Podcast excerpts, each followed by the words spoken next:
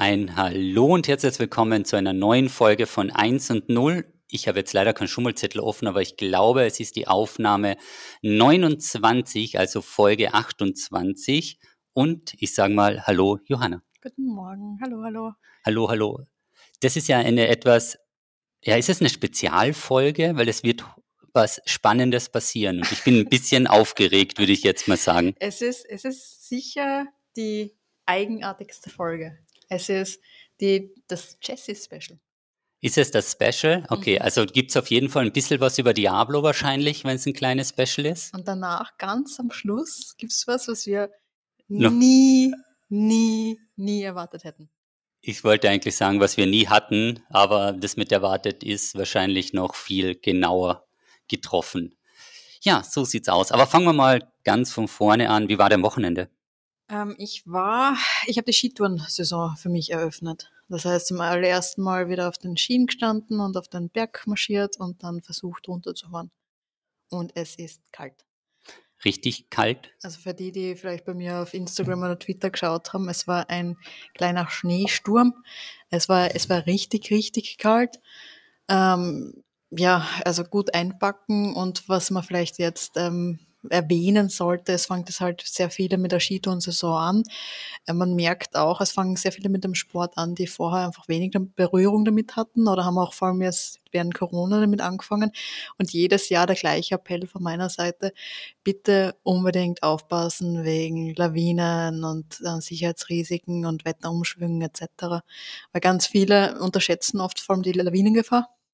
Aber gerade gerade in Österreich, also überall, aber gerade beim Skitourengehen hat man dann wirklich eine ganz große eventuelle Gefahr durch, durch Lawinen, sterben jedes Jahr sehr viele Menschen und das kann man aber wirklich gut abfangen, indem man die Lawinenberichte liest. Es gibt dann auch jeden, jedes Jahr vom österreichischen Alpenverein, gibt es vermutlich in Deutschland auch, aber das kann man sich auch aus Deutschland die österreichischen ähm, Alpenverein-News anschauen, gibt es jedes Jahr ein Update ähm, zu den ähm, zu den Lawinenberichten etc.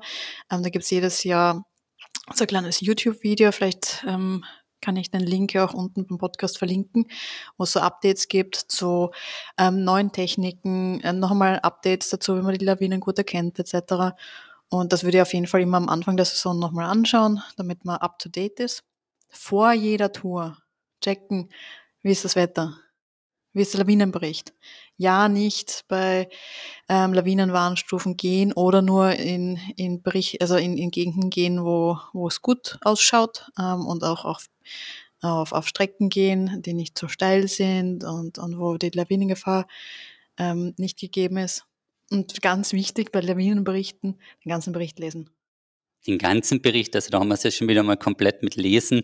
Was steht denn so drin in so einem Bericht? Ist da was erwartet wird oder wie es sein könnte? Fangen wir mal vielleicht von vorne an als jemand, der nicht Touren geht. Es gibt ja Lawinenwarnstufen. Soll Genau. ich dann schon nicht gehen, wenn schon mal Warnstufe 1 ist oder ist 1 noch so, ah, das geht noch? Also wie gesagt, genau das ist wichtig, dass man einfach schaut, was im Lawinenbericht drinsteht. Da steht dann ganz genau, welche Arten von Hängen betroffen sind, welche Art von Schnee gerade liegt, ähm, wo unter Umständen Probleme sein könnten. Weil Lawinenwarnstufe 2, 3 ähm, heißt nicht gleich, dass ich dort nicht gar nicht gehen kann. Ähm, aber je nach Bedingungen, je nach ähm, Schneeart, je nach äh, et- etc. Aber das steht genau im, im Bericht drinnen. Und deswegen großer Appell, immer einfach diese Berichte genau lesen. Und das ist, das ist wichtig. Ähm, also bei den Sachen bin ich immer extrem vorsichtig und auch von der Ausrüstung, also nie ohne Pieps gehen.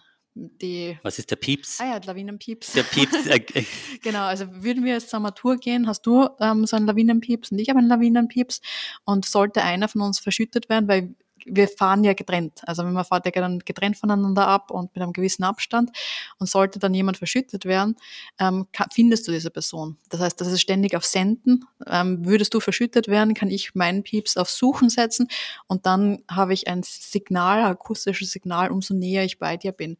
Und das ist, also anders finde ich dich in der Lawine nicht. Also ohne Pieps ist die Lawe ähm, Überlebenswahrscheinlichkeit gleich null. gibt es auch noch sowas wie so einen Lawinenrucksack? Ist das, ist da das Genau. einfach enthalten oder? Also ein Lawinenrucksack ist noch ähm, eine Stufe mehr, würde ich auch unbedingt empfehlen. Ähm, das ist ein, ja, wie kann man sagen, so eine kleine ähm, Rettungs, äh, so, so, so, so, Luftblase oder? so, nee, so eine Art Luftblase. Ja. Also du, du ziehst an Wenn mich die Lawine erwischt, ziehe ich an der Schnur, so wie beim Fallschirm, und dann bläst sich das auf. Und dann bläst sich ähm, hinter dir so ein kleiner äh, Sicherheitsballon auf, kann man sagen. Schaut, ja, ich weiß nicht, wie es ausschaut, wie ein Luftmotor kleiner, ähm, dass du quasi bei der Lawine eher nach oben gedreht wirst. Das, dass sie die nicht zu weit nach unten verschüttet. Genau, also das hat ähm, erhöht auch mal die Überlebenswahrscheinlichkeit enorm. Also ich, ich gehe gar nicht, auch, auch wenn ich, wenn ich kleine Strecken gehe, ähm, auch rein aus Routine, immer mit Pieps, Pieps an, Pieps Batterie gut gewechselt und kontrolliert ähm, und Lawinenrucksack. Und okay. natürlich kleine Schaufel und Sonde. Also bist mit. du immer bei jeder Tour, egal ob es lang oder kurz ist, voll ausgestattet genau. mit den egal, elementaren egal, Sachen. Egal welche Lawinenwarnstufe ist, einfach auch, damit ich diese Routine habe, dass ich immer den Check habe, ähm, und dass ich die Sachen einfach immer mit habe. Kann man das irgendwie üben? Weil bei Erste Hilfe gibt es ja so einen Erste-Hilfe-Kurs praktisch, ja. wie man das sieht. Aber kann man das auch bei den Lawinen? Weil ganz ehrlich, wenn die Lawine vorbeigeht, dann ist mein Puls wahrscheinlich gigantisch und dann eine Schaufel, Piepsen. Hast du das mal geübt oder? Es gibt, es gibt Lawinenausbildungen. Also das würde ich auf jeden Fall empfehlen. Also für alle, die Skitouren anfangen, ähm, da gibt es dann einen eigenen Lawinenkurs. Okay. Ähm, wo man dann auch übt, jemanden zu bergen. Ähm, was heißt, also auf jeden Fall so einen Kurs machen damit man da nicht komplett überfordert genau. von der genau. Situation ist, weil was bringt die Ausrüstung, die du nicht anwenden kannst. Richtig, also da geht es um die Ausrüstung, wie du selbst reagierst. Und das nächste, wenn du vor einem Hang stehst, ob du da überhaupt runterfahren sollst, dass du dir selbst ähm, ein gutes äh, Bild vom Schnee machen machst. Also machst du dann so Schneeprofile, dass du dann siehst, okay, wie, wie ist die Schneeschicht ähm, eigentlich beschaffen und dass du einfach ein Verständnis dafür kriegst. Ist das jetzt ein Hang, wo du runterfahren kannst und sollst oder, oder gibt es da eventuelles Risiko und, und das solltest halt auf jeden Fall auch lernen. Und die Sachen kann man natürlich, also gibt es ganz gute, gute Bücher, wo man theoretisch auch ein bisschen reinschauen kann, aber in Wirklichkeit möchtest du mit Musst du die Schaufel, Erfahrung haben. Naja, du möchtest mit einer Schaufel dastehen, dieses Schneeprofil, ein, ein kleines Loch schaufeln quasi, schauen, wie der, wie der Schnee beschaffen ist, dass du einfach siehst, das sind verschiedene Schichten. Ähm, irgendwo hat sich der Schnee gesetzt, irgendwo ist der Schnee ein bisschen wasseriger. Und was, was bedeutet das für die Abfahrt? Okay, also das ist mal die Empfehlung, die richtige Ausrüstung und das Anwenden auch der möglichen Ausrüstung, weil das bringt dir natürlich nichts, wenn du ins Skigeschäft gehst und sagst einmal den Rucksack und dann bin ich safe, ja. sondern du möchtest natürlich auch wissen, wie das. Also ich kann mich noch erinnern, wo ich meine allererste Skitour gegangen bin, ähm, also ein bisschen, ein bisschen eine größere, ähm, ist am Gegenüberhang schon die Lawine runtergekommen. Ist krass, oder? Es ist, es ist, also wie gesagt, das ist es kann jederzeit passieren. Immer, ja. Okay, also Vorsicht ist da auf jeden Fall geboten, weil es ja jederzeit passieren kann. Und vorm Runterfahren, auch egal, ob jetzt die Lawinenwarnstufe ist oder nicht, einmal genau schauen, wo es hingeht, wäre wahrscheinlich nicht so schlecht. Okay, das klingt schon mal ganz spannend. Und ja, wie war dann der Tour? Warte, wir fahren noch weiter. Nee, nee, wie war dann die Tour? Ja, war es kalt? Es war sehr kalt. Du lachst gerade so. Ich lache gerade so. Ja, ich habe schon im Vorfeld ein bisschen was gehört. Es war anscheinend frisch. Nennen wir es mal frisch. Es war, es war frisch. Es war frisch. Also ich will, glaube ich, gar nicht. Also man kann sich auf Instagram oder auf Twitter meinen, meinen unglücklichen Post anschauen. Es war ich, trotzdem, es war eine wunderschöne Tour. Ich bin voll froh, dass es so wieder aufgeht, ähm, losgeht, aber es war sehr frisch richtig, richtig kalt, sozusagen. Hör auf, so, so freudig zu lachen. Ja, er muss ein bisschen, er muss ein bisschen lachen, weil ich weiß nicht, ob wir das Wort Erfrierungen in den Podcast noch mit reinnehmen möchten, damit ich es in den Titel schreiben kann, damit mehr Leute draufklicken. Dein Wochenende. Okay, wir schwitzen mal, okay, wir fahren mal rüber. Ähm, ich war zwei Tage in der Therme. Also bei mir war es nicht kalt, sondern bei mir war es heiß. Und angenehm, ein bisschen mit Saunieren. Das, vielleicht wäre die Sauna auch genau das Richtige gewesen nach dieser Skitour, obwohl ich mir gar nicht sicher bin, wenn es richtig kalt ist, ob man dann gleich in der Sauna gehen sollte. Wird dann irgendwer jemals auf jeden Fall herausfinden, aber ja, das waren so ein bisschen als Erholung, weil davor ist die Woche natürlich was passiert. Und weißt du, was passiert ist? Nein, aber es waren jetzt, glaube ich, meine ersten neun Minuten, wo ich überhaupt das zum Reden habe. Und ich glaube, jetzt die restlichen 720 Minuten können dir und deinem Thema, was passiert ist, oder? Alles klar, ja. Also es wird jetzt, ich werde mal ein bisschen Luft holen. Ich habe auch ein Glas Wasser vor mir stehen, falls ich mal kurz ansetzen oder absetzen musste. Ähm, Diablo 4 wurde angekündigt. Und als jemand, der vielleicht ein bisschen mehr Diablo spielt, ja, was wirst denn du jetzt die nächsten 25 Minuten machen, während ich den Monolog über Diablo 4 halte?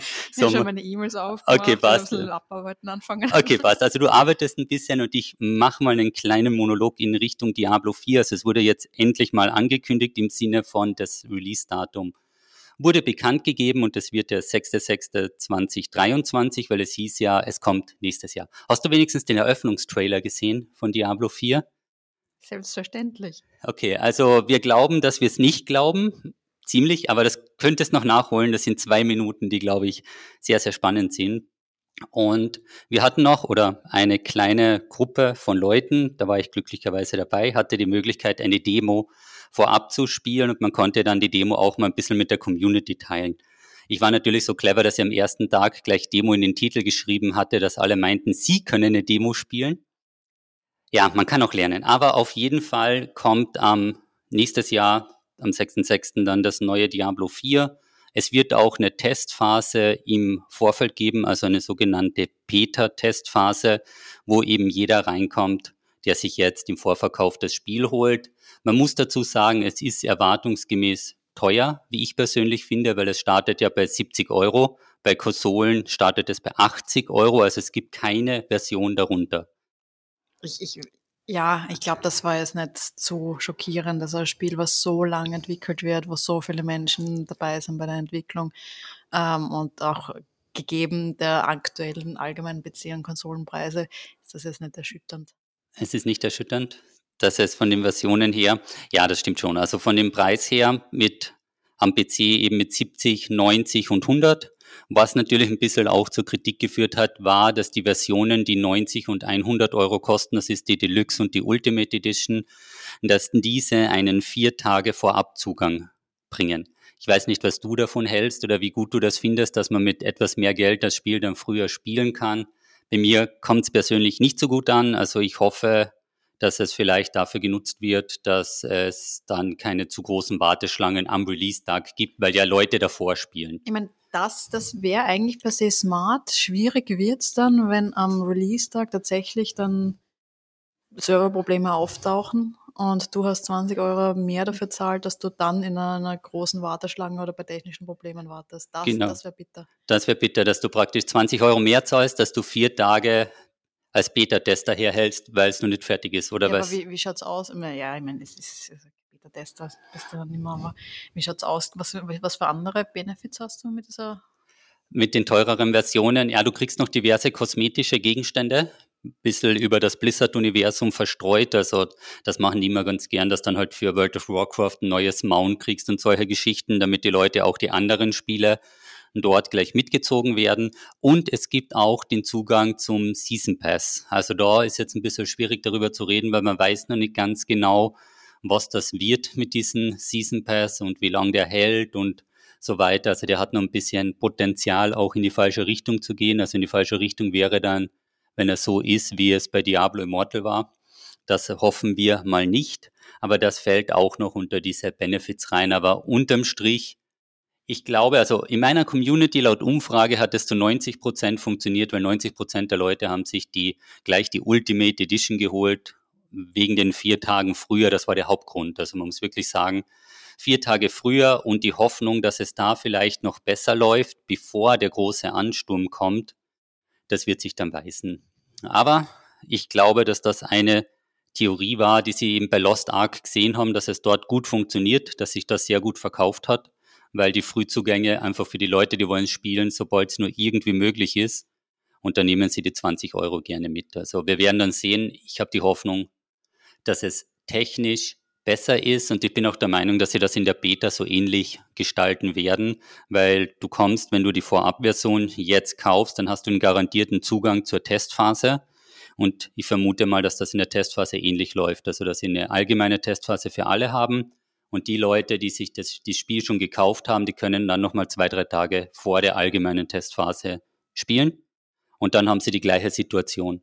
Also einen ein Bündel von Leute, die von Tag X spielen und nochmal viel mehr, die ein paar Tage später kommen.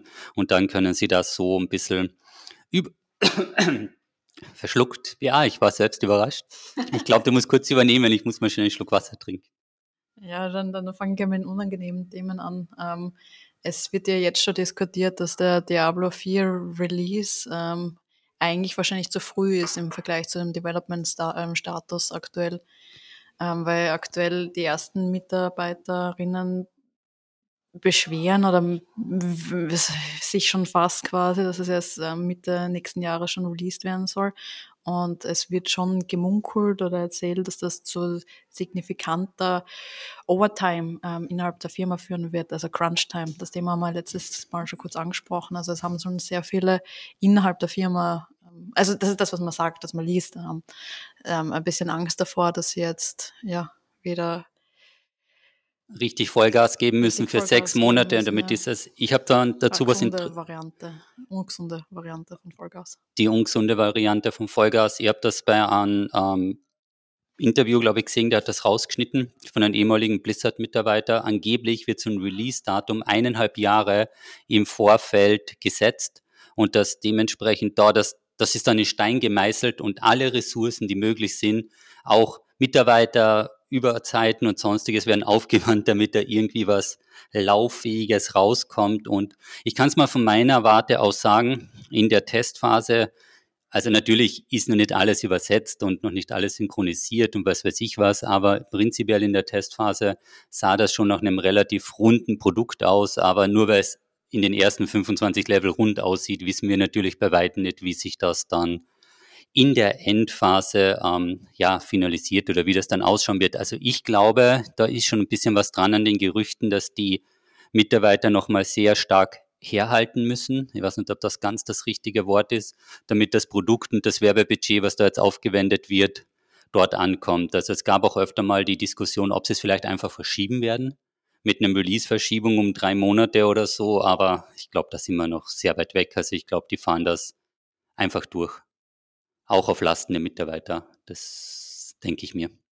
Wie heißt das Wort war Crunch? Crunch Time. Crunch Time und ja, das hatten wir, so wie du sagst, wir hatten das letztes Mal etwas genauer erklärt und dass es auch die Mitarbeiter auf jeden Fall verheizt, aber ich denke, dass da ohne den wird es nicht laufen. Also ein bisschen was ist dann immer zu machen. Die Frage ist halt, in welchem Umfang das generell rauskommt. Weißt du, es wäre besser gewesen, das Spiel vielleicht eher auf das Ende des Jahres anzukündigen, damit man es mehr Zeit hätte, weil es wurde ja schon bei der Xbox-Messe in der ersten Hälfte versprochen. Also damit legst du ja den Stein ja selbst hin. Ja.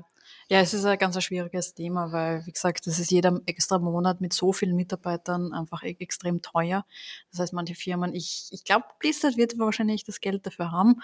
Ähm, bei anderen Firmen, bei anderen Spieleprojekten ist es ein bisschen was anderes.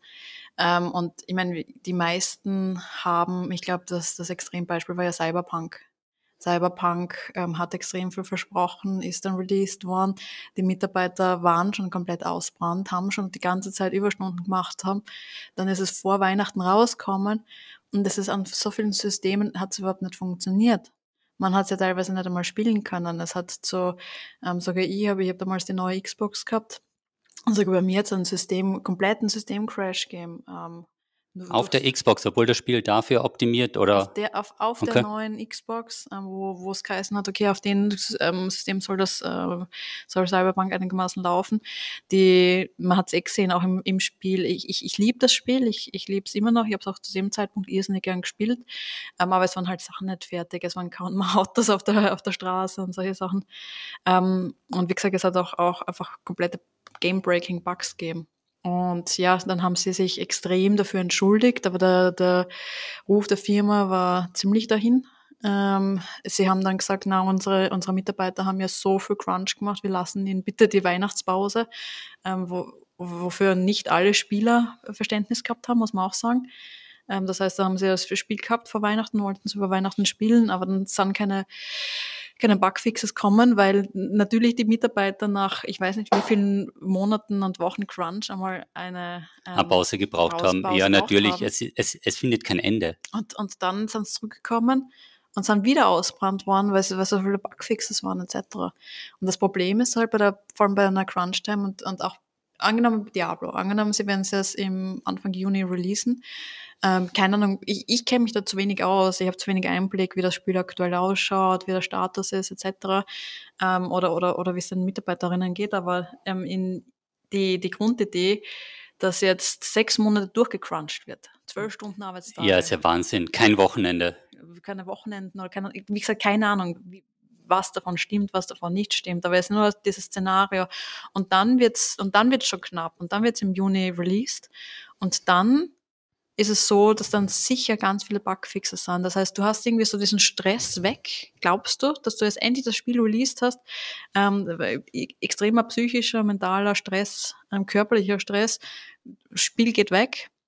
Und dann hast du aber dann Mo Monate Bugfixing vor dir. Das heißt, du kannst nicht, du kannst nicht mehr abschalten. Und ich glaube, das ist halt das absolut ungesunde. Das ist der absolut schlimmste Weg, wenn es dann wirklich so ist. Ich meine, dass es ein paar Bugs geben wird. Ganz ehrlich, damit muss man rechnen, dass es auch diverse Serverprobleme zum Anfang gibt. Also ich hatte mal aus, ich habe mal die alte Infografik von Diablo 3 rausgesucht aus dem ersten Jahr und da war die Spitze an einem Tag innerhalb von 24 Stunden 5,7 Millionen Spieler.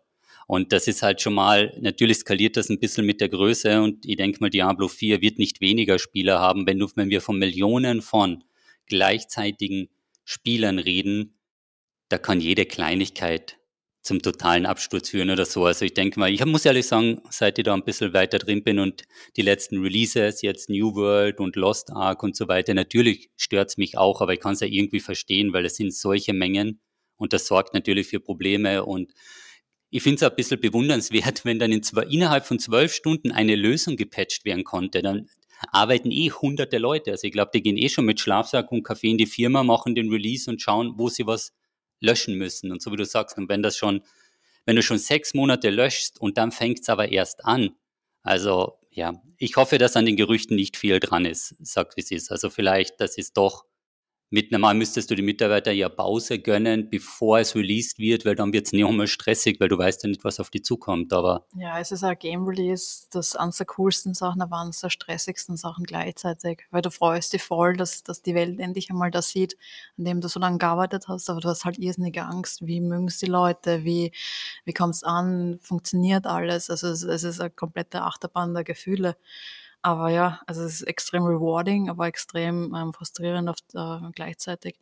Und dass das, was man halt ehrlich gesagt sagen muss, ähm, die, das negative Feedback ist oft sehr viel lauter als das positive Feedback. Also wenn da ein in, kleiner, in der Summe. Ja, ja, also mhm. wenn da ein kleiner Bug ist und die ganze Community schreit gleich auf und beschimpft und ähm, es werden dann Leute von einer, von einer Entwicklerszene ähm, beschimpft, die, die können doch nichts für diesen einen Bug oder für, für eine Warteschlange oder irgendwas und die werden dann teilweise persönlich angegriffen auf Twitter und, und Co. Also, ähm, ja, das nimmt auf jeden Fall ganz eine falsche Richtung an, wenn der Frust der Leute sich dann auf persönliche, ja, auf Einzelpersonen bezieht, weil die zufällig auf Twitter gefunden wurde oder ja. so. Und dann wissen sie, okay, der oder die ist jetzt für Quest Design zuständig und auf der einen Person entledigt sich das und die kann vielleicht gar nichts dafür und so weiter. Es ist auf jeden Fall der falsche Weg. Ja. Gut, jetzt habe ich den, deinen, deinen kurzen Verschlucker und deine kurze Atempause auf, ausgenutzt, um ein bisschen in die Richtung zu gehen. Aber erzähl uns doch mal die Sachen, auf die du dich freust oder die du toll findest oder was,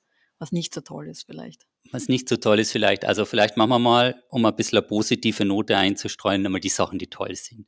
Also das Diablo 4 ist ja für mich eine gelungene Weiterentwicklung und Kombination von Diablo 3 und Diablo 2. Das bedeutet, ich habe ja relativ viel Diablo 3 gespielt und auch ein bisschen Diablo 2. Und Diablo 3 ist ein relativ einfaches Spiel, wenn es jetzt um Skill-Tiefe und Builds geht. Also wenn es um die möglichen Talentvergabe, ich meine, du hast auch ein paar Seasons gespielt, du weißt, es gibt so eine Art Best-Build und dann gibt's die und die Version, da suchst du dir die Items und dann wird einfach durchradiert und fertig ist. Aber bei Diablo 4 mit dem geänderten und modifizierten Skillsystem und dann auch mit dem Paragon-System, was oben drauf setzt, gibt's dann mal viel, viel mehr Möglichkeiten, seine Klasse anzupassen und so zu spielen, wie man es selbst möchte. Und ich glaube, das ist etwas, wo ich mich persönlich drauf freue und sich auch die Community drauf freut, weil es möchte halt nicht jeder immer die gleichen zwei Skillungen spielen für hunderte oder tausende Stunden.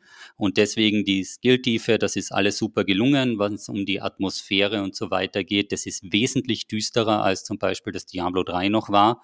Also ich weiß nicht, welche Altersfreigabe da angestrebt wird. Ich glaube, es wird 18 werden, weil es ist einfach teilweise sehr, sehr blutig, auch von den Cutscenes und so her.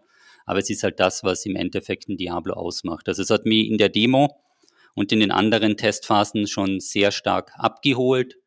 Und ja, ich bin mal, ich sage mal, sehr positiv gestimmt. Es gibt zwei Probleme. Die als erste Problem nennt sich Season Pass. Ich weiß nicht, was das in Diablo machen soll. Also es ist so ein bisschen der Anreiz, dass die Leute immer wieder spielen. Das Problem bei einem Season Pass ist jetzt nicht per se, dass es zusätzliche Erfolge oder so gibt, sondern die Option, dass es eine Gratisstufe und ein Premium-Modell gibt und das Premium-Modell gekauft werden muss. Jetzt hat Blizzard natürlich immer versichert, da gibt es keine Pay-to-Win-Inhalte und keine, weiß ich was, kaufbare Vorteile oder so, aber das wird alles in so einem PR-Deutsch, nenne ich das gern, geschrieben und man weiß nicht, da könnte man zurückrudern, weil es hieß auch in Diablo Immortal, es gibt kein Pay-to-Win oder man wird keine Items kaufen können. Und dann hieß es so, nee, nee, das haben wir ja nie gesagt. Wir, du kannst ja kein Item kaufen, sondern einen legendären Edelstein und der Edelstein macht dich dann unbesiegbar und super. Also ja, also die Credits in die gesamte Reihe hat Blizzard verspielt und deswegen muss ich mir den Season Pass in einer Demo-Version oder wann es verfügbar ist, ganz, ganz genau anschauen und das gleiche gilt für den Shop. So ein Ingame-Shop hat immer Potenzial, in die Fall komplett falsche Richtung zu gehen. Also aktuell wird immer nur von kosmetischen Items gesprochen, aber es gibt auch so Teilweise sind so Screenshots aufgetaucht von so Fläschchen und Tränke, die dann kurzzeitig XP erhöhen und so. Und das ist schon wieder ein bisschen in Richtung vielleicht Pay to Win oder Pay to Progress. Also für mich macht das mittlerweile nicht mehr viel Unterschied. Also entweder habe ich einen Vorteil oder nicht. Und ja, also auf Shop und Battle, Battle Pass, Season Pass, auf die zwei Sachen, da muss man noch ganz genau drauf schauen. Also ich hoffe, dass Diablo 4, was aktuell, was man spielen konnte und die Erfahrung, die man sammeln konnte, ein sehr, sehr gutes Spiel ist, nicht daran scheitert oder es daran runtergedreht wird. Also das wird dann ein bisschen eine spannende Geschichte. Was hältst du so von so einem Season Pass oder Pedal Pass, wie der dir neue Quests gibt und jedes Monat gekauft werden muss? Ja, ich habe sowas nicht ähm, erlebt. Also ich kann da, ich habe da nicht wirklich eine große Meinung dazu, weil ich selbst sowas eigentlich nie verwendet habe. Okay, also das muss für dich nicht in einem Spiel enthalten sein. Ja, ich meine, ich, ich, ich glaube, ein bisschen äh, Diskussionen in die Richtung haben wir schon mal gehabt. Ich mag grundsätzlich meine, mag ich meine Spiele gern abgeschlossen, ein One-Time-Investment und abgeschlossen. Aber die Arten von Spielen verändern sich halt. Und wenn ich jetzt ähm, regelmäßig so eine Art Abo ähm, abschließe und dafür aber jedes Mal neue Inhalte kriege, dann, dann finde ich das auch ein okay Modell. Weil wie gesagt, man muss, man muss sich immer vor Augen führen, dass jeder neue Inhalt kostet natürlich was. Das sind wieder ganz viele Menschen involviert, die das designt haben, überlegt haben, hinzufügen, programmiert haben und, und so weiter und so fort. Ähm, das heißt, ähm, per se finde ich das schon gut, wenn das das Spiel, äh, ein Spiel ist, was, was mir richtig gefällt und was per se schon von der, ähm, vom, vom Grundaufwand so extrem teuer und, und lang zum Entwickeln haben, wenn man das dann ein bisschen more sustainable macht, also ähm, länger spielbar, länger haltbar, indem man ständig neue Inhalte generieren kann ähm, und, und, und Leute einen Anreiz gibt, ähm, regelmäßig ähm, online zu sein, sich treffen zu können etc., dann finde ich schon okay, wenn es, wie gesagt, in eine richtige Richtung geht. Ja, also richtige Richtung könnte man uns jetzt ein bisschen länger drunter ja. unterhalten, aber ich bin da absolut bei dir. Also Diablo 4 geht ja in die Richtung Service Game, bin ich da richtig? Also dass du praktisch laufend generiert das Geld. Das ist nicht so ein einmal kaufen und die Geschichte hat sich, sondern es werden ja auch DLCs und Add-ons angeboten und natürlich der Ingame-Shop, weil der Ingame-Shop wird dafür sorgen oder erfahrungsgemäß sorgt das ja häufig für viel Umsatz. Und ich habe kein Problem, dass Blizzard damit Geld verdient mit dem Spiel. Ich bin da sogar dabei, wenn es unter Anführungszeichen jetzt fair ist, weil ich dann einfach mehr Inhalte auch erwarten kann. Weil es ist für ein Unternehmen viel attraktiver, in Spiele zu investieren, die einfach auch Umsätze erzielen und dann gibt's viel mehr Inhalte und, und, und.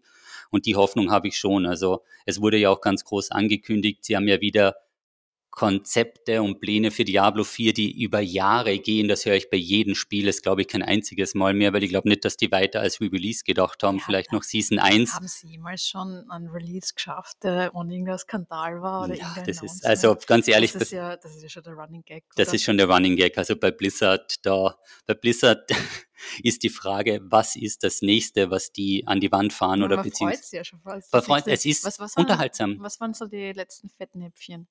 Ich glaube, dass einmal zusammengefasst, dass sie vor der großen Ankündigung bei den Game Awards auf Twitter einen riesigen Wirbel gemacht haben, dass sie viele Stunden früher etwas ganz, ganz Spannendes ankündigen und dann war es ein Giveaway.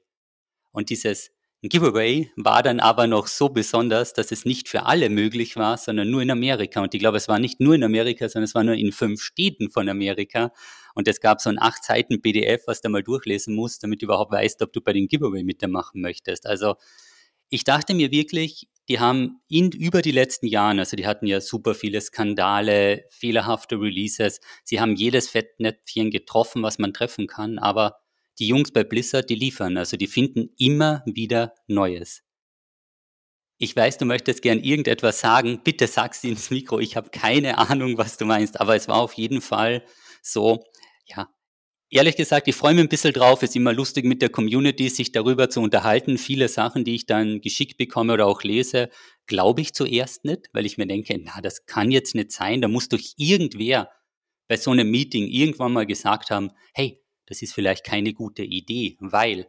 Aber irgendwie sind diese Weil-Stimmen bei Blizzard ein bisschen, ja, verstummt und deswegen, es wird auf jeden Fall noch zwei, drei Überraschungen geben. Also bis Diablo 4 ist. Darauf muss man sich einfach einstellen. Aber wenn man es dann spielen kann, bin ich schon froh.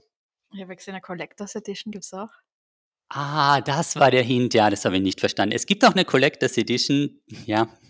Ähm, in dieser Collectors Edition ist mal kein Spiel enthalten. Das wurde dann nochmal nachträglich besser kommuniziert, weil das ist zuerst ein bisschen untergegangen. Also du kriegst alles Mögliche. Es gab dann, es ist eine Box, die ist auch eine sehr schöne Box, kann man sagen. Es sind zwei Kerzen auf dieser ähm, Grafik abgebildet. Dann wurde mir später klein, im, erst im später klar, dass das gar nicht zwei Kerzen sind. Das ist eine Kerze von vorne und hinten fotografiert, weil es eine Wendekerze ist.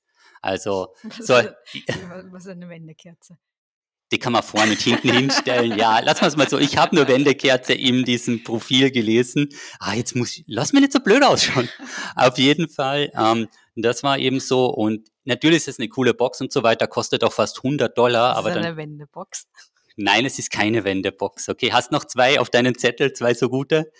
Okay, also es ist keine Wendebox und es waren halt 100 Dollar und da steht halt dann rum, es ist kein Spiel enthalten. Das heißt also 100 Dollar für die Box und dann nochmal 100 Dollar oder 100 Euro für die Ultimate Edition und dann bis bei 200. Ja, aber das ist der normale Preis für die Collectors Edition, 150 und 200. Ich glaube, ja, mittlerweile. Und anscheinend ist das auch ein, ein, gängigeres Modell, dass man Spiele oder die Versionen von Spielen sich separat dazu kauft. Ist, ist, ist ja viel besser, weil ich, mein, ich kann mich erinnern, früher, da wenn man sagt Desaster, da habe ich gesehen, es gibt jetzt noch die Special Edition von dem. Ich, ich mag Special Editions voll gerne und die Collectors Editions ähm, und ich habe immer die, die, Figuren gern gesammelt. Aber dann war es für mich immer eigentlich ein Drama. Jetzt habe ich, ich habe es vorher mal für die Xbox gekauft und plötzlich hat es aber die Collectors Edition nur noch gegeben mit PlayStation-Spiel. Und das Ach so, so okay, und das kannst du dann nicht nutzen. Nein, dann, dann was mache ich dann? Kaufe ich dann die, die Collectors Edition mit PlayStation-Spiel, weil die andere ausverkauft ist. Und da finde ich die Variante einfach viel besser, dass du, dass du eine Variante hast, ähm, die für alle ist. Und die, wenn du das willst, dann kaufst du ja sowieso dazu.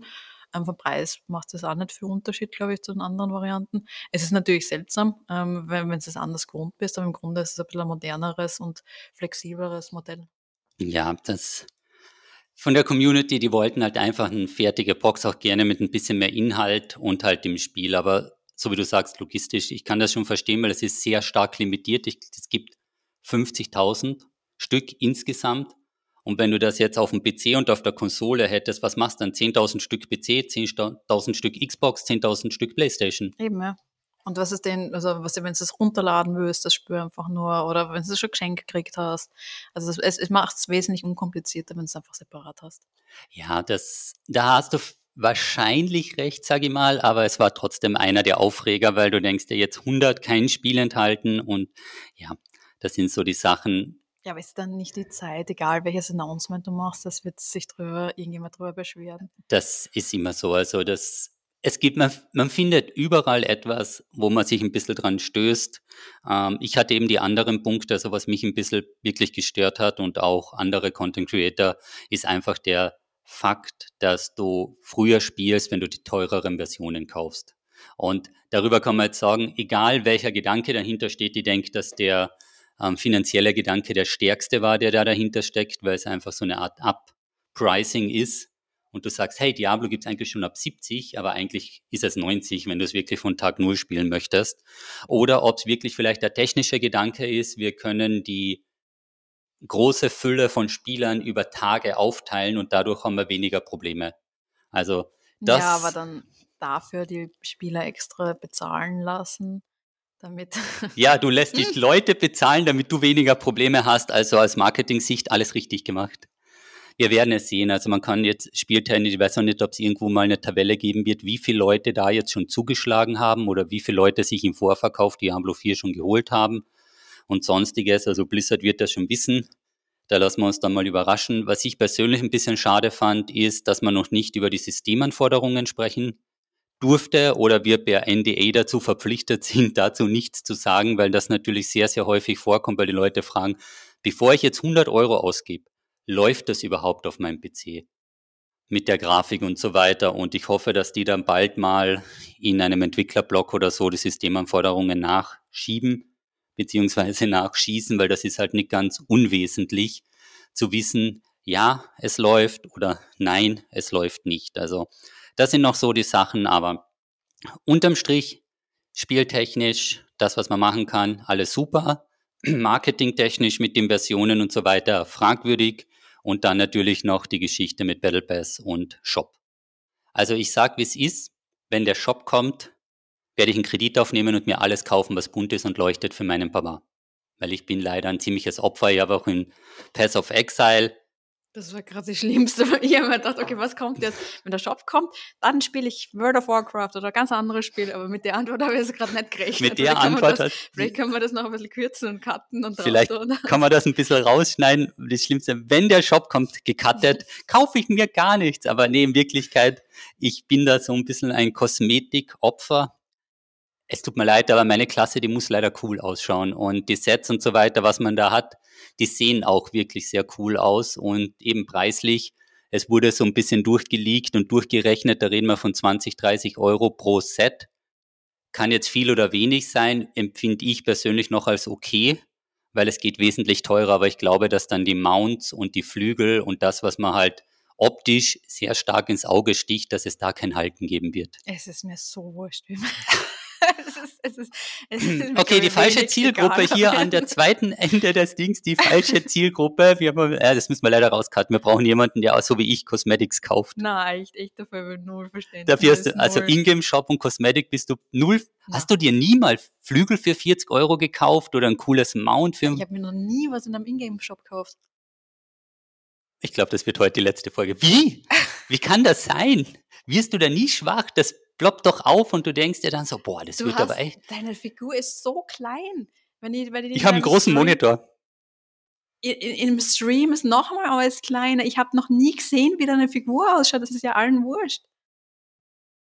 Es tun sich gerade sehr tiefe Gräben zwischen den zwei Podcastenden auf. Ist schon jemand einmal in deinen Stream gekommen und hat gesagt, boah, Jesse, ja.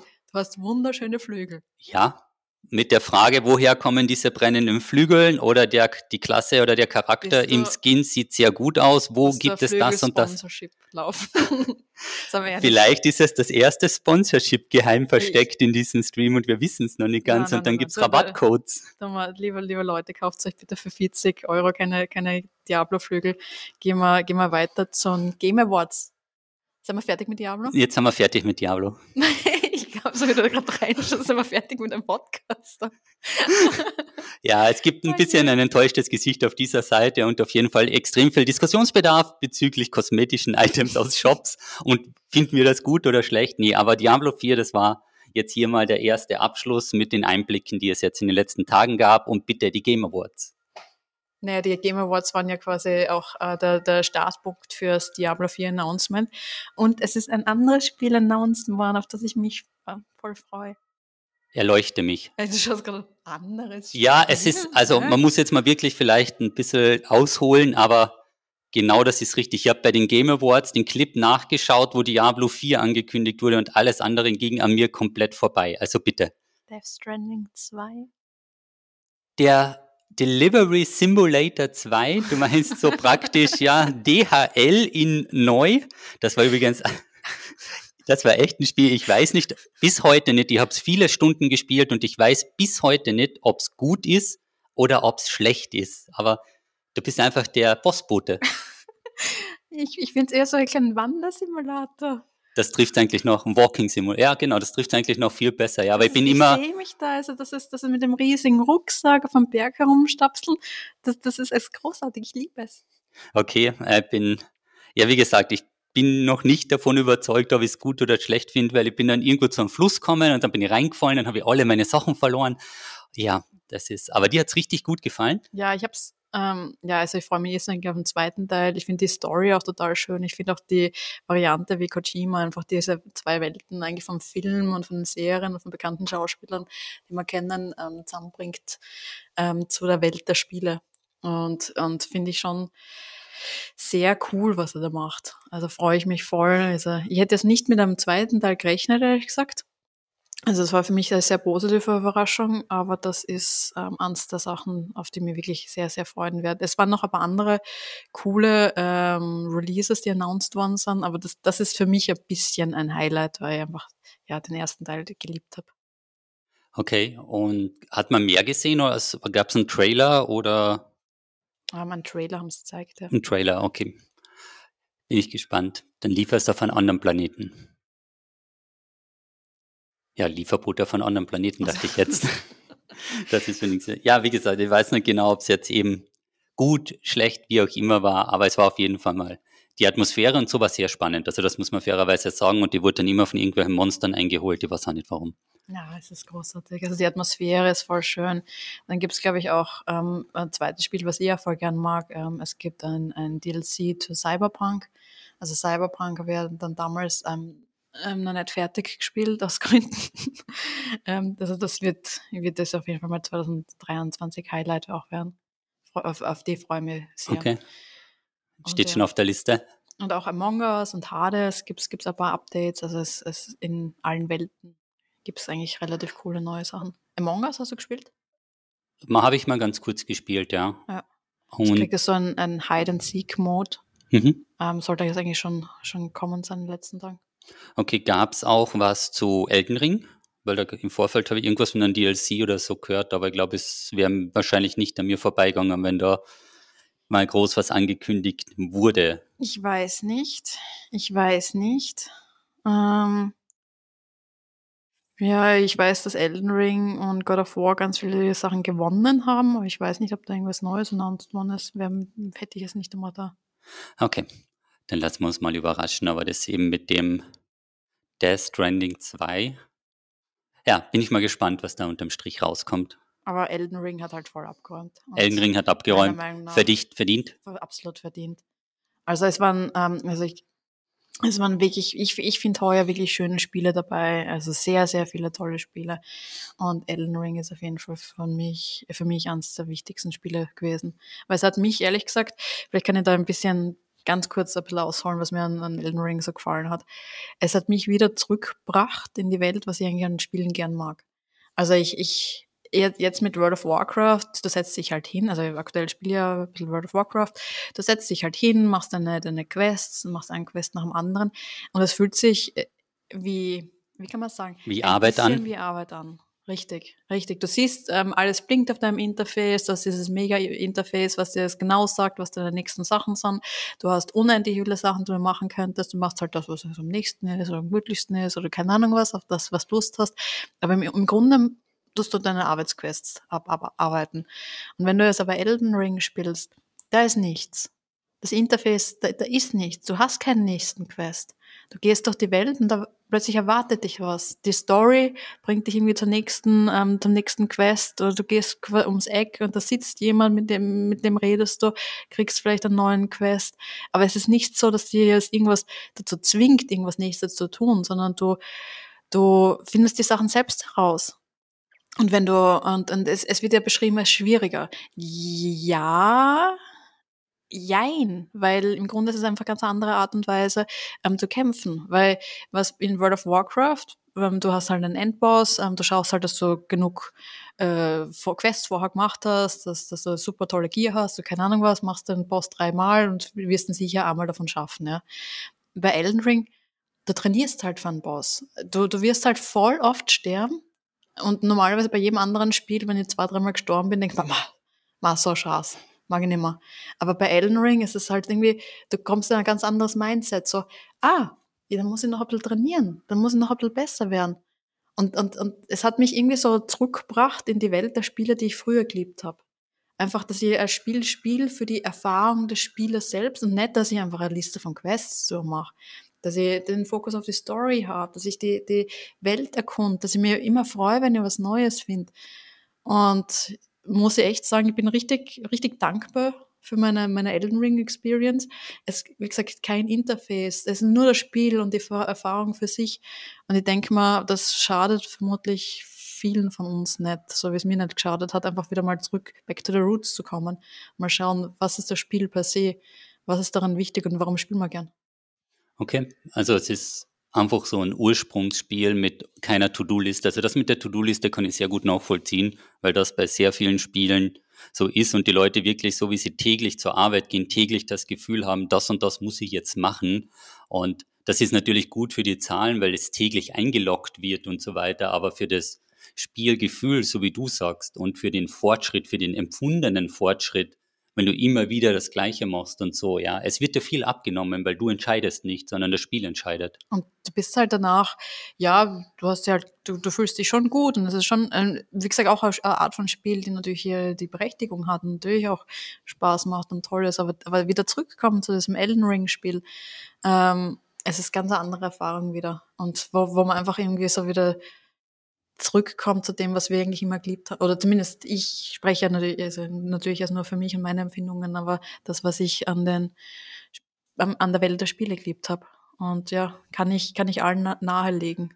Und wie gesagt, auch diese Bossfights einfach nicht, nicht ärgern, wenn man stirbt, sondern einfach überlegen, hey, wie kann ich jetzt trainieren, dass ich besser wäre? Und nicht trainieren so, dass ich jetzt ähm, 40 Euro für bessere Flügel in meinem Shop kaufe. Ich habe den Seitenhieb verstanden. sondern, dass ich mir dann überlegt, ah, ah, okay, in der zweiten Phase, da muss ich dann wirklich schauen, die Rolle da, da rechts rüber machen und ein bisschen trainieren. Also auch diese, diese Skills. Üben. Wirklich üben.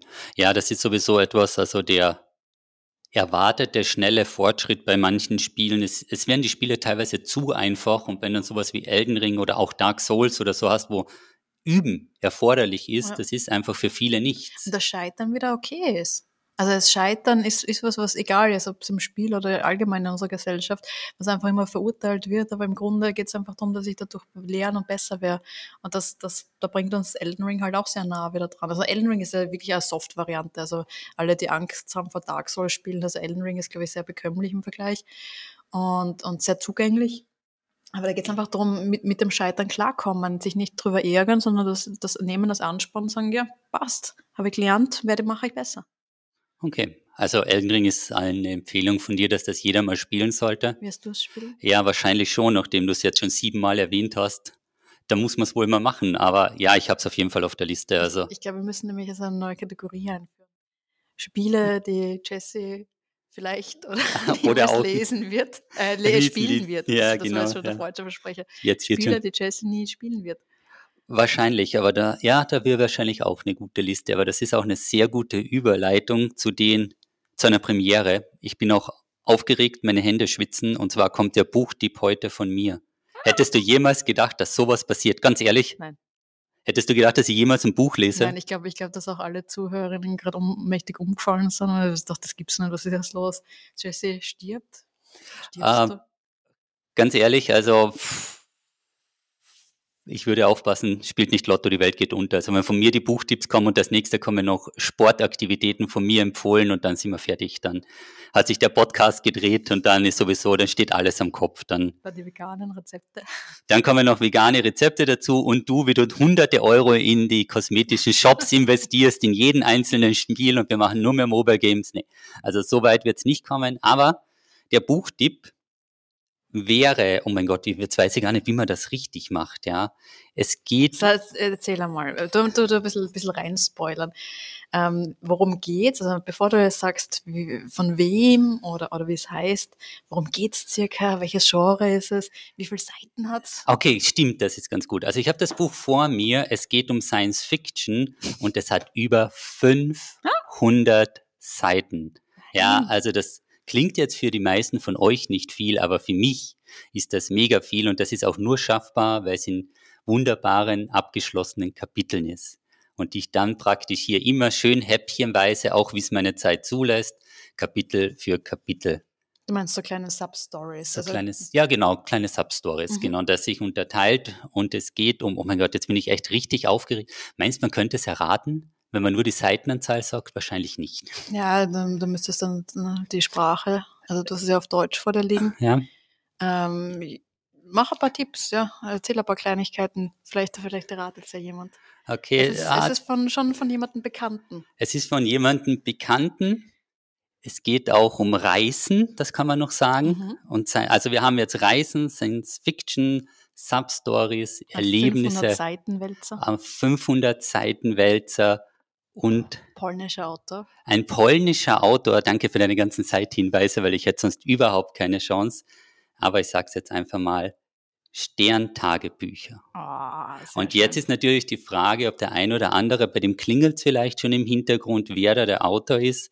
Und es ist, spricht man das aus, Stanislaw Lem? Stanislaw Lem, ja. Lem Also ist ganz der ein Autor. bekannter polnischer Autor. Ähm, das Werk ist, glaube ich, über 45 Millionen Mal verkauft worden, in Wahnsinn, alle Sprachen Wahnsinn. übersetzt. Ähm, irgendwie in 60 Sprachen fast übersetzt. Also es ist überall verfügbar.